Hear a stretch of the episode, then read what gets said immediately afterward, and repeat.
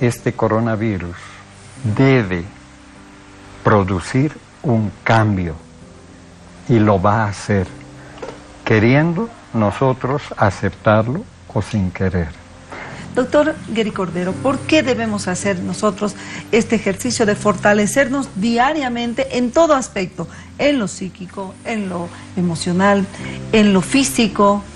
A mí me pasó algo así como el coronavirus el año 84, porque mi creencia, mi vida era pensar que la medicina universitaria y farmacéutica era universal en el planeta tuve que estar en el otro lado del mundo, en la India y en China, y ver que la medicina de farmacia era casi inexistente. Este coronavirus debe producir un cambio y lo va a hacer, queriendo nosotros aceptarlo o sin querer. Estamos recibiendo demasiada, demasiado bombardeo de información, de información, sí, y esto genera algo que es inherente dentro de nosotros, es el miedo como emoción básica y el sufrimiento.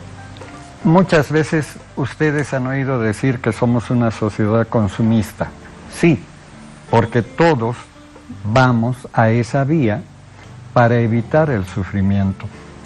Nosotros Muchos, cuando llegamos a la casa después de la rutina de trabajo, no queremos llegar con nosotros mismos, porque tenemos temor de encontrarnos en la soledad o en la falta de rutina, tenemos temor de encontrarnos con nuestros miedos, nuestros dolores, nuestras penas, nuestras angustias, la ira, la desesperación, etc.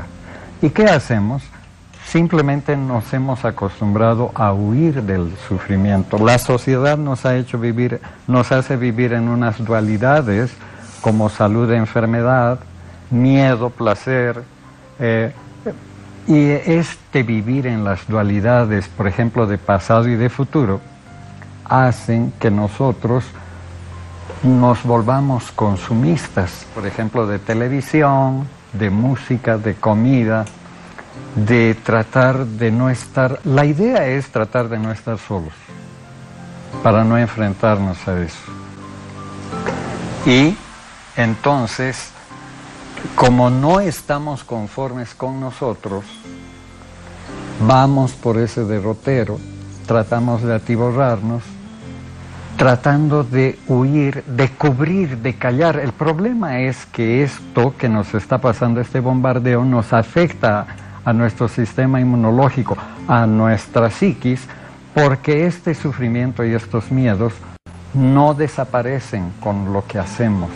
Ellos van creciendo y cuando tienen una capacidad fuerte, afloran y siempre nos van a afectar en las noches o cuando estamos solos. El problema es que no tenemos herramientas para enfrentarlos. Tenemos un bombardeo continuo y no nos enseñan cómo vamos a sobreponernos. Pero una cosa es cierta, Él vino para quedarse y debemos cambiar nuestras actitudes y nuestras conductas a futuro.